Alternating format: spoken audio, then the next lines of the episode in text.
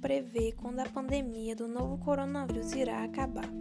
Embora a vacinação já esteja começando e 37,6% da população mundial já esteja vacinada, este é um começo para o fim do coronavírus.